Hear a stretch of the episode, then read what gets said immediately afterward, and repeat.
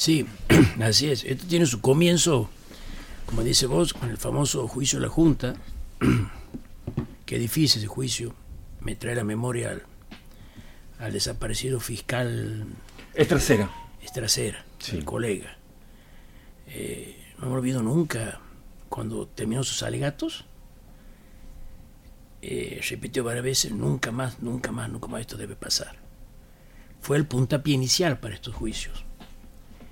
Eh, y la ilusión para muchos que se sepa la verdad de lo que ha pasado en Argentina. Claro. Porque muchos quizá no pensaban que íbamos a llegar a estos juicios de juzgamiento de los responsables de desaparición eh, de todas las víctimas de la dictadura. Esto fue un, como lo dijo Estracera, esto es un plan sistemático, plan creado sistemático de exterminio de personas. Y como lo dijo aquí Xavier, Sí. lo ha dicho bien, pegaba no solo a uno que este puede ser, y todos los amigos caían, por si acaso, y vamos, y vamos, y vamos, y vamos. Pelo largo, este seguro que es extremista adentro. Como dice Xavier, si son 10.000, 50.000, nunca lo vamos a ver. Pero su padre era un abogado de una reputación intachable en la sociedad santiagueña en aquel momento, un hombre respetado, una integridad a toda prueba. Claro, esto fue un secuestro de tinte netamente eh, económico, ni político ni ideológico. Eso ya está acadamente comprobado. Yo me acuerdo que panfletearon que papá era extremista, que tenía una casa que alquilaba, que la hacía extremista, todo para darle un motivo quizá para levantarlo. Eh, no lo han podido callar cuando descubren un desfalco muy grande, aquí en un banco, nuevo banco, ya sabemos Sí. la historia. Vinieron dos personas importantes a, a coimearlo, un día por la mañana. Mi mamá me cuenta que a los gritos en el estudio los corre.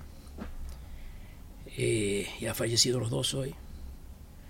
Y bueno, justo era gobierno militar, gobernador militar, ministro del gobierno militar. Entonces era más fácil contratar la mano represiva del Estado. Vamos secuestrados porque no podemos callar. Bueno, así fue la historia, en síntesis. Pero el dolor a víctima, y vuelvo a saber lo que ha dicho, yo tengo una anécdota ya que has dicho de, de Videla. Cuando Videla se refiere a desaparecido, cuando dice, vos que decía, Sí. son desaparecidos, son gente que no se sabe, está en el aire, son entes. Qué lindo, ¿no? Qué lindo. Introducir esa idea de los desaparecidos, no sé dónde están, andan por ahí.